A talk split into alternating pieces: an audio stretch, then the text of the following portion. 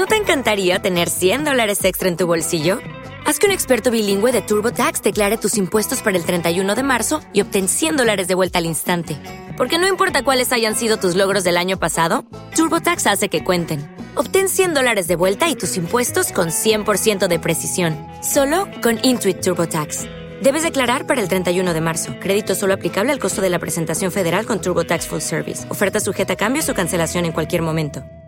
El rey vuelve a recibir hoy a los portavoces parlamentarios, esta vez para proponer a Pedro Sánchez como presidente del gobierno de España. Son las seis y media. De la noche al día, Miguel Ángel Dasguani.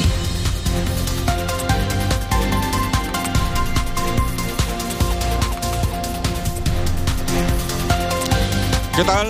Buenos días, comienza octubre y lo hace con las mismas incertidumbres que teníamos en el mes de septiembre. La principal de esas incertidumbres es saber si tendremos presidente del gobierno de España antes de que acabe el año o si tendremos que volver a pasar por las urnas el 14 de enero de 2024. Sánchez dice que de volver a votar nada, pero Junts y Esquerra han dicho que solo contará con su apoyo si, además de la amnistía, deja el camino despejado para celebrar un nuevo referéndum de autodeterminación, esta vez sin riesgo a ser condenado. Así es como está el patio. Los secretarios generales provinciales del PSOE le han dado su respaldo al actual presidente en funciones para que lleve a cabo esas negociaciones, a pesar de la opinión en contra de algunos presidentes autonómicos socialistas, caso de García Paje. Opinión en contra también lógicamente la de los presidentes autonómicos del Partido Popular, casos de Ayuso, Moreno Bonilla, López Miras o el presidente de Galicia, Alfonso Rueda. Y opinión en contra también del presidente canario, Fernando Clavijo. Coalición Canaria va a tener una difícil disyuntiva si recibe una llamada de Sánchez y esa disyuntiva no es otra que decidir si la ley de amnistía es una línea roja o no para investir a Sánchez presidente si éste asume la agenda canaria. De todo esto hablaremos esta mañana con el secretario general de los socialistas canarios, Ángel Víctor Torres, al que también le preguntaremos si él se ve ministro en un hipotético futuro gobierno de Pedro Sánchez. También les contaremos con protagonistas la última hora de esa huelga para el transporte que está prevista hoy en la provincia de Las Palmas. Nuestro desayuno de este lunes lo vamos a compartir con el viceconsejero de Formación Profesional y Cualificaciones Profesionales del Gobierno de Canarias. Queremos saber cómo se ha iniciado el curso y queremos saber si hacer una FP, una formación profesional hoy en día en Canarias, garantiza o no un puesto de trabajo. ¿Cuáles son las FP más demandadas? Y coincide esa demanda con la necesidad del mercado. Bueno, pues de todo eso hablaremos en unos minutos y también hablaremos hoy con la decana del Colegio de Arquitectos de Tenerife, La Gomera y El Hierro sobre los beneficios de la arquitectura en la calidad de vida de los ciudadanos. Un asunto que se aborda en la Semana de la Arquitectura que se desarrolla desde hoy y hasta el próximo 6 de octubre. Después del boletín de las 9 profundizaremos en el mundo de las patentes porque este lunes se inicia en Las Palmas de Gran Canaria un interesante congreso en el que podremos aprender mucho sobre propiedad intelectual. Estaremos pendientes además de la última hora de la ola de calor que estamos viviendo en Canarias, temperaturas del todo inusuales para estar en pleno mes de octubre, termómetros que superan con amplitud los 30 grados y estamos muy pendientes también hoy de ese terrible incendio que le costaba ayer la vida a 13 personas en una discoteca de Murcia, una discoteca que finalmente son tres, tres discotecas contiguas, se inició el incendio en una de ellas, el fuego fue corriendo y, hay, hay 13 personas eh, fallecidas hasta el momento, hay otras cinco desaparecidas y se están buscando a esas, a esas cinco personas. En el mundo del deporte nos quedamos con la decimoquinta Ryder Cup para Europa, con actuación estelar de John Ran, y nos deja también este fin de semana la bueno, cambios en la en el liderato de la primera división. El Real Madrid es el nuevo líder de primera después de su victoria ante el Girona este, este fin de semana. Hoy partido muy importante de la Unión Deportiva ante el Celta de Vigo porque una victoria de los amarillos podría sacarlos de la zona de descenso. No le fueron las cosas bien este fin de semana ni al Tenerife, que encajó un doloroso 3 a 0 Neibar, ni ha sido un buen fin de semana para el Costa Adeje Egatesa, aunque, bueno, eh, las jugadoras tuvieron el campo a reventar, cayeron 1-2 en casa ante el Real Madrid, y tampoco le fue bien al Lenovo, que cayó en Murcia y suma tres derrotas en tres encuentros, algo a lo que estábamos muy poco acostumbrados, y tampoco le fue bien al Granca, que acabó perdiendo en la cancha del Juventud de Badalona por 89-75. Tres horas de radio en directo las que tenemos por delante, tres horas que nos van a llevar hasta las nueve y media de la mañana momento en el que le entregaremos el testigo a nuestro compañero Miguel Guedes. En el control de sonido está hoy Adai Palmero. En la redacción, pendiente de la actualidad, sentada en este estudio ya, Laura Afonso. Laura, buenos días. Muy buenos días, ¿qué tal? Mucha, mucha actualidad para este lunes. Sí, sí, sí, la hay. Sí, pues la, la empezamos a contar en un instante y de la producción se encargan Javi Cruz y Eva García. Para nosotros sería un placer que nos acompañaran en este mágico trayecto que nos lleva de la noche al día. Empezamos. De la noche al día, Miguel Ángel Dasguani. 6 y 35. Vamos con los titulares que marcan la crónica de este lunes 2 de octubre. Caja 7 te ofrece los titulares del día. Felipe VI abre hoy otra ronda de contactos con los partidos tras la que Sánchez aspira a salir como candidato. El rey abre este lunes una nueva ronda de consultas con los representantes de los partidos que se va a prolongar hasta mañana martes y la que todo apunta que se designará el presidente del gobierno en funciones, Pedro Sánchez, como nuevo candidato a la investidura después de no prosperar el intento del líder del PP, Alberto Núñez Feijó. La ministra de Transporte en funciones, Raquel Sánchez, ha admitido que la posible investidura de Sánchez no lo van a tener fácil, aunque están acostumbrados, has dicho, a tener que luchar. Mientras el coordinador general del PP, Elías Bendodo, ha pedido al presidente del gobierno en funciones que aclare cuáles son los detalles técnicos sobre la amnistía que dice él está negociando con los independentistas. Les escuchamos. No lo vamos a, no lo vamos a tener fácil, ¿no? Pero, pero bueno, esto ha sido siempre una tónica en, en nuestro partido, ¿no? El tener que, que, luchar, el tener que dar el pie y dar la entrada a los grandes avances, a las grandes transformaciones porque la verdad es que fue vergonzoso, fue vergonzoso oír al señor Feijó cuando la semana pasada tuvo el cuajo de decir en el Congreso de los Diputados que él tenía los apoyos. Es que hay que tenerla de, de cemento armado para decir eso. El sanchismo le ha mandado a los suyos a recorrer las calles de España para hacer pedagogía de la amnistía y del referéndum, que es lo mismo que decir tomarle el pelo a los españoles. Sobre este asunto, el analista político Ayose Corujo ha dicho en Qué Buena Hora de Canarias Radio que Feijó ha incentivado la polarización que los bloques ideológicos durante el debate de investidura estas tres jornadas de investidura ha sido pues incentivar más la polarización entre los bloques ideológicos y poco o nada eh, posiciones centralistas, posiciones más aperturistas para conseguir los apoyos necesarios. Cuando, cuando veíamos que Feijóo se eh, daba el paso a la investidura, pensaba que íbamos a tener un, un, un debate eh, más centrado en los problemas y con cuatro o cinco pactos de Estado para, para también hacer mover a, a Sánchez. ¿no? Y en Canarias tenemos este lunes la primera jornada de huelga en el transporte por carretera en la provincia de Las Palmas. Este lunes comienza la primera de las jornadas de huelga convocada en la provincia de Las Palmas del sector del transporte por carretera, tanto de mercancías como de viajeros. 20.000 trabajadores están llamados a los paros que afectan al transporte de turistas por carretera, transporte de mercancías y también al transporte escolar. José Ángel Hernández, secretario general de la Federación de Empresarios de Transportes de Canarias, ha reconocido que no ha sido fácil llegar a acuerdo nos vienen planteando en torno a un incremento de un 34% y nosotros hemos iniciado las negociaciones con un punto de partida en torno a un 15%. Entonces están las posiciones bastante lejos. Vamos a intentar hoy por lo menos desde la parte empresarial, acercar posturas, pero es complicado llegar a los niveles que vienen planteando las centrales sindicales. Y Fuerteventura sufre una nueva avería en el suministro de agua este domingo. El Consorcio de Abastecimiento de Aguas de Fuerteventura se encuentra reparando una nueva incidencia detectada este pasado domingo en la red de impulsión principal que va desde la planta de Puerto del Rosario al depósito de la Herradura. Al tratarse de la línea de impulsión principal, los cortes pueden producirse en diferentes zonas del territorio insular. Y terminamos este repaso informativo con una noticia mucho más amable. Tenerife Moda estrena estrategia para los próximos años. El Cabildo ha presentado un nuevo plan estratégico para la firma Tenerife Moda. El documento fue presentado este fin de semana por la presidenta del Cabildo Insular, Rosa Dávila, y el consejero de Empleo y Educación, Efraín Medina, en un acto celebrado en el TE ante 200 profesionales del sector. Se trata de una hoja de ruta para elevar los estándares de calidad y sostenibilidad de la industria de la moda tinerfeña Se trata de poder comercializar con calidad, de buscar la excelencia, de apoyar el diseño, de apoyar la formación y el respeto al medio ambiente que tiene que haber en todos los procesos de fabricación y de producción. Este proyecto para nosotros es fundamental para este sector que supone una parte importante de la creatividad, de canalizar el talento que existe en Tenerife.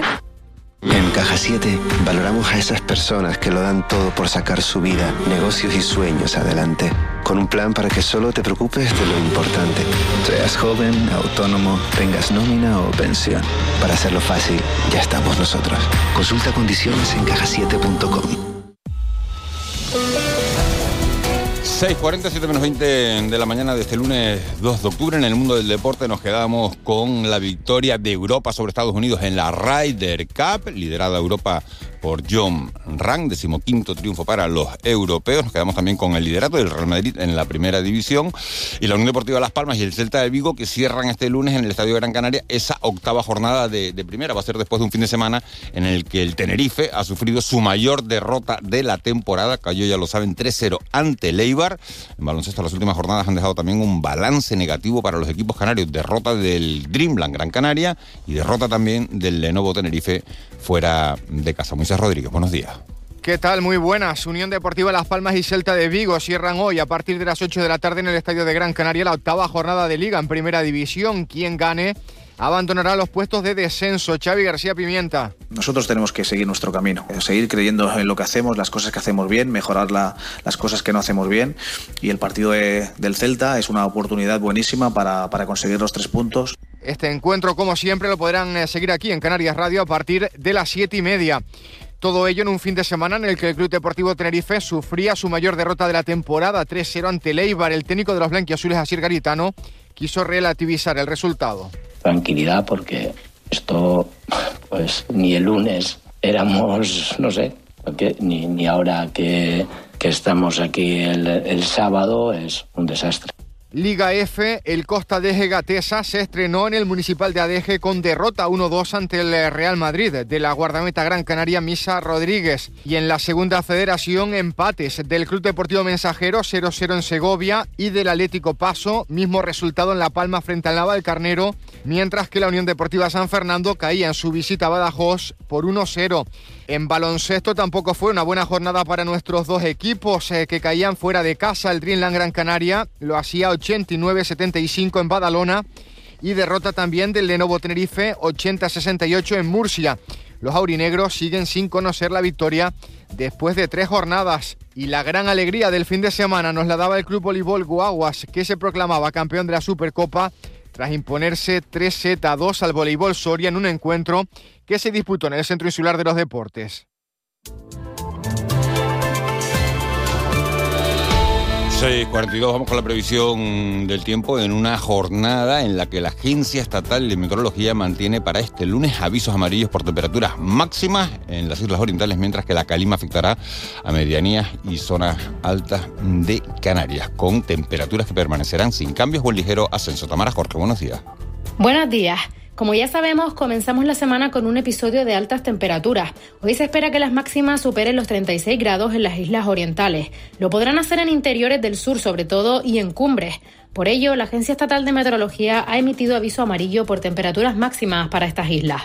Además, hoy seguirán en ascenso, sobre todo en zonas altas, y se espera que esto continúe así toda la semana. Por otro lado, hoy tendremos cielos soleados y seguimos teniendo calima. En las islas occidentales la estamos notando a estas horas y será durante la tarde cuando más afecte a la superficie, sobre todo a las medianías del sureste y cumbres. En Gran Canaria, Fuerteventura y Lanzarote, la calima ha disminuido en superficie, pero seguiremos encontrándola en altura. En cuanto al viento, he de destacar que hoy ha cobrado intensidad en costas y sopla del nordeste y seguirá siendo flojo de dirección variable en medianías y cumbres. Y en el mar la situación será tranquila, ya que predominará la marejada en costas con olas que no superarán el metro y medio de altura. A esta hora vamos con los titulares de la prensa. Javi Cruz, muy buenos días. ¿Qué tal, Miguel? Buenos días. ¿Qué cuentan las portadas? Pues comenzamos repasando las portadas de los diarios de la provincia de Las Palmas en Canarias. Canarias 7 dedica la mayor parte de su portada al incendio de Murcia, que como saben ha dejado a 13 muertos y varios desaparecidos. Titula Mami, la amo, vamos a morir, citando uno de esos mensajes de las víctimas de este incendio. Imagen también a cinco columnas en las que aparecen familiares de estas víctimas acompañados profesionales de Cruz Roja. Y sobre el caso mediador, en Canarias 7, un juzgado investiga la mentira por 2.575 euros que abrió este caso. Y en lo deportivo, suma y sigue del Guaguas, que ahora se alza con la Supercopa de España. Eso, Canarias 7, la provincia titula también a cinco columnas Querella de Riu por prevaricación contra transición ecológica. El diario destaca que un juzgado de Madrid admite la denuncia de la cadena hotelera por mala fe y persecución del Ministerio con los expedientes de costas de los hoteles Oliva Beach y Tres Islas en Fuerteventura. Imagen para el Guaguas tras su victoria este fin de semana.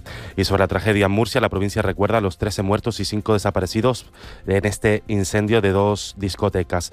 En lo meteorológico, además, el diario destaca que el polvo sahariano hasta el jueves con temperaturas en las islas de más de 36 grados y también hay hueco para esa prohibición europea de la purpurina que apaga el brillo de los carnavales.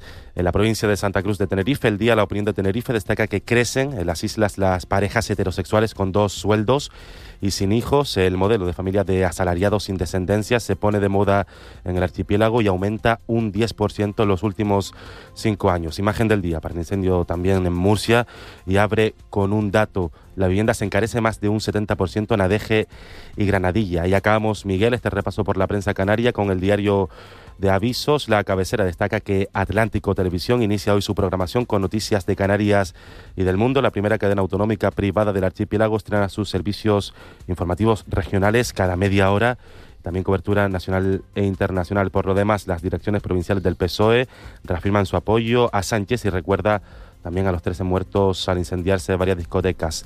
Y en la prensa nacional, crónica marcada por lo sucedido, como venimos contando este fin de semana en Murcia. El país abre con esta imagen a cuatro columnas de la tragedia y titula El incendio de tres discotecas deja 13 muertos. Por lo demás, el rey inicia la segunda ronda de consultas marcadas por la amnistía y resalta que Puigdemont rehúsa en el aniversario del 1 de octubre condicionar la investidura al referéndum. Eso en el país. Acabamos con el mundo, que ofrece una encuesta elaborada por Sigma 2. El PP crece a costa de Vox y PSOE no deshace el empate. Los populares logran el 36,1% de los votos y 147 escaños frente al 30,8% y 118 diputados del PSOE.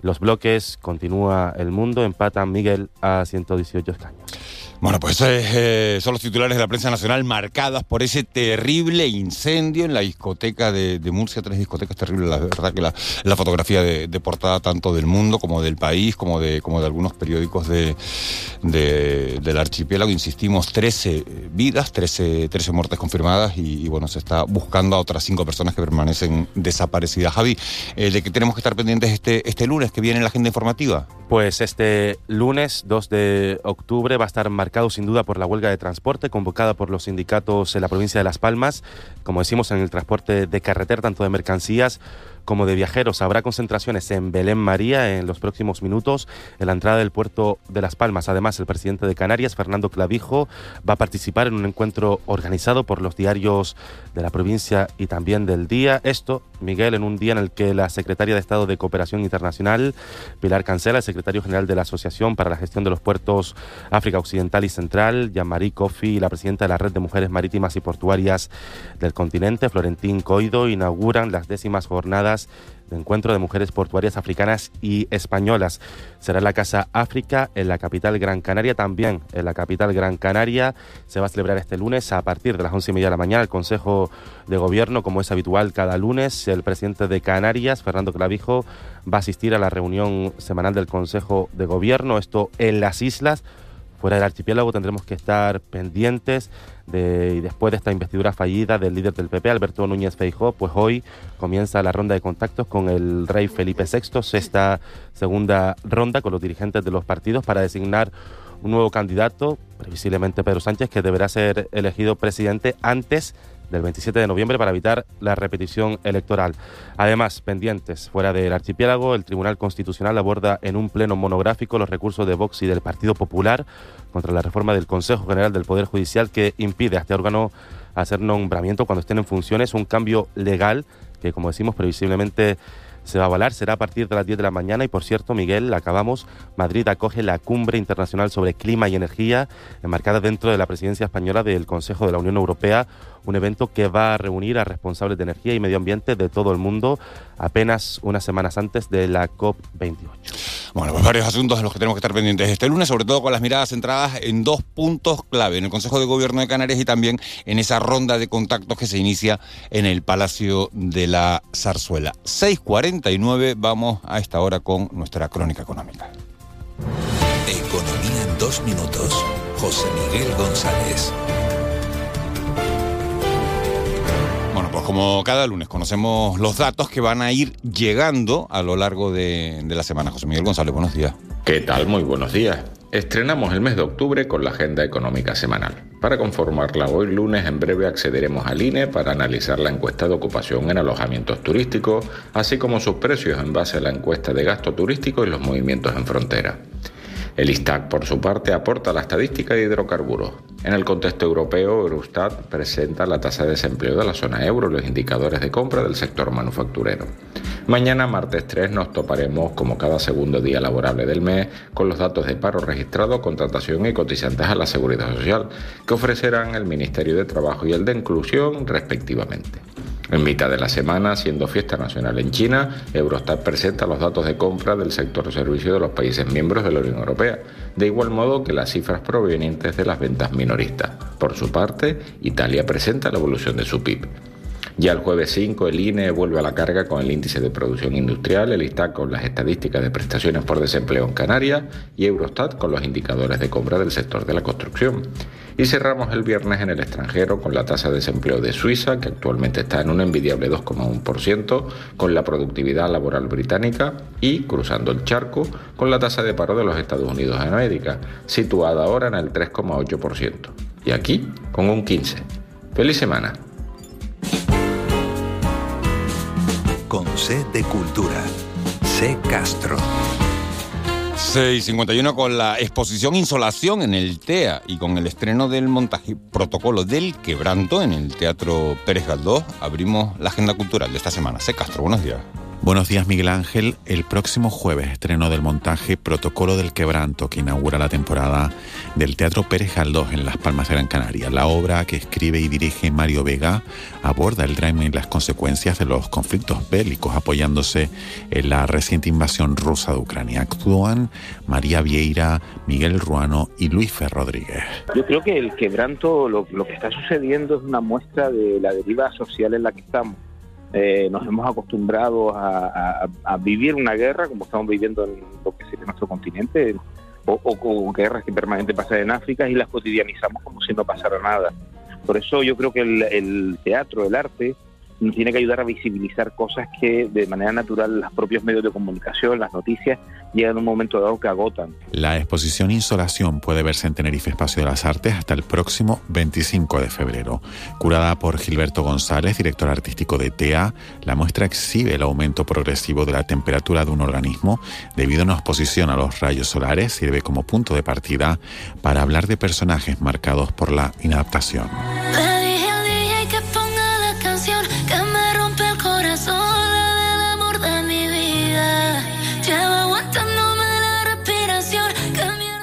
Y el Museo Guggenheim de Bilbao abre su temporada de otoño con una exposición dedicada a la trayectoria escultórica del artista malagueño Pablo Picasso. Se trata de una de las facetas menos conocidas para el gran público de Picasso, opacada por su potente obra pictórica. Podrá verse hasta el próximo mes de enero. Nosotros ahora nos vamos con Ana Mena, que este fin de semana presentaba su última canción.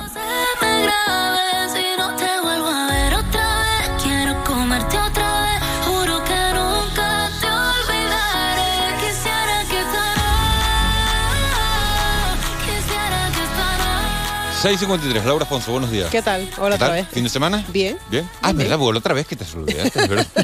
Yo, como estoy de lunes, ¿no? Más El bien. lunes, como voy bien. Bueno, he de decir que el otro día Cecilio C. Castro me dijo, me parece muy mal que hayas puesto el estreno de Ed Sheeran, cuando el viernes estrenamos lo nuevo de Ed Sheeran y no lo nuevo de Ana Mena, y por eso ahora está sonando. es fiel oyente de esta sección. Bueno, no me extraña. Hasta feo estaría. Hombre, está feo Eh, estaría. claro. Bueno, ¿qué cuentan las redes sociales? ¿Cómo empezamos la semana? Bueno, pues la verdad es que empezamos de una manera muy triste. Estamos Oh. todos conmocionados con ese terrible incendio, ¿no? En tres discotecas en Murcia tiene, hay que decirlo, al país en vilo. Son 13 fallecidos y la verdad es que podría haber más porque eh, además nos, nos deja sonidos de familiares de estos ahora mismo desaparecidos que nos encogen el alma. diciendo lo que le pasaba ahí, que estaba despidiéndose. Y se escuchaban gritos y, y sin respiración y la gente gritando, dale a la luz, ilumínanos, ilumínanos, algo así. Mami, la amo. Va a morir, mami, la amo. Es mi hija.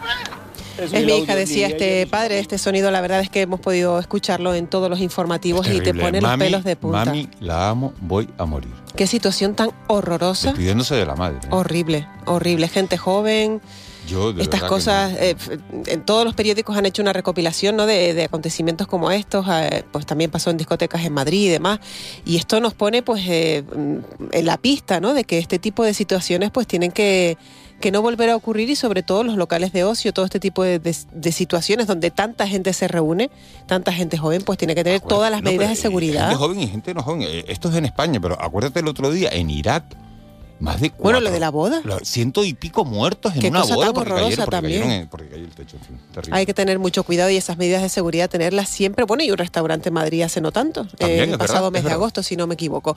Bueno, pues la verdad es que, que estamos todos tristes, estamos también esperando pues noticias de, de- de esos desaparecidos. Hablan ya hasta de 18 desaparecidos, después lo escucharemos, pero es, es terrible. También en tendencias tenemos fútbol, como no, al Girona en lo más alto de las tendencias y en la liga, es tercero en la clasificación. También se habla de Clara Campoamor, es tendencia por el homenaje que se le ha hecho en Madrid, un homenaje al que, por cierto, el PSOE pues, ha dicho que no ha ido el PP y lo ha lamentado. Y se habla del River tras el superclásico argentino, Boca Juniors River Plate. Lo ganaron estos últimos en la bombonera, pero si nos deja algo es imágenes, pero ya que estamos en radio, sonidos como este.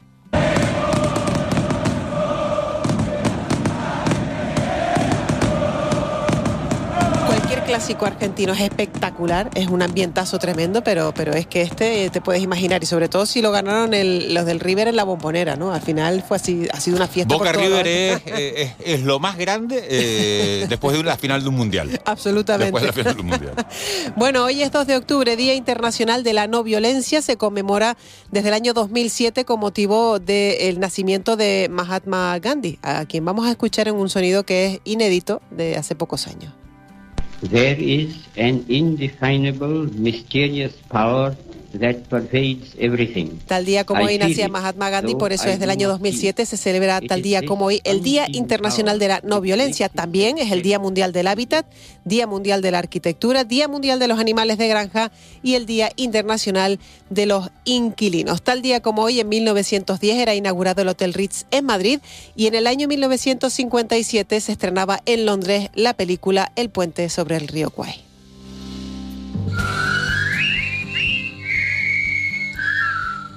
Te iba a decir, a ver si lo adivinas, pero no lo dije antes. Es que yo creo que es el silbido más, más, más famoso de, de- ¿Ustedes de saben ese. silbar bien? Javi, ¿tú sabes silbar bien?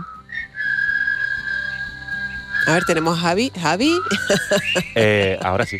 ¿Qué tal? Buenos días. ¿Sabes silbar bien? Eh, me defiendo, Miguel. Pero, Me no, pero, pero fuerte como, como Silva me refiero a la gente. Pero así, con ritmo, como, como, como esto, como...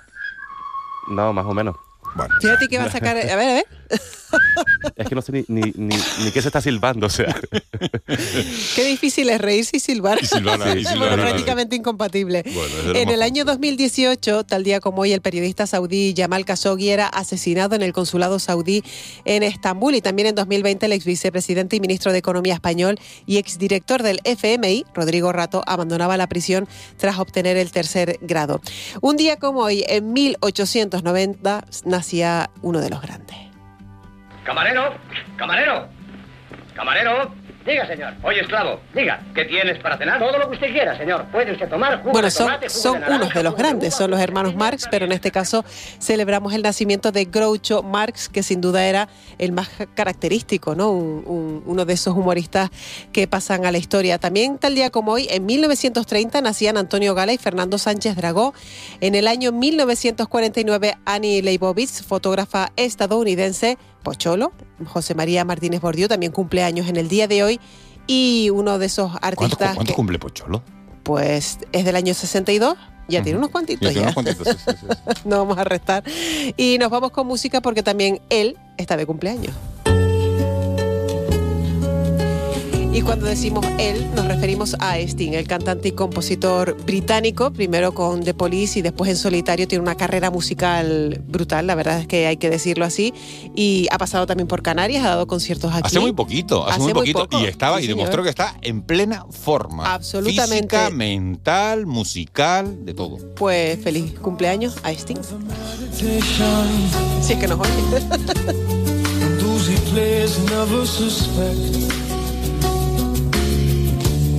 He doesn't play for the money he wins. He doesn't play for respect.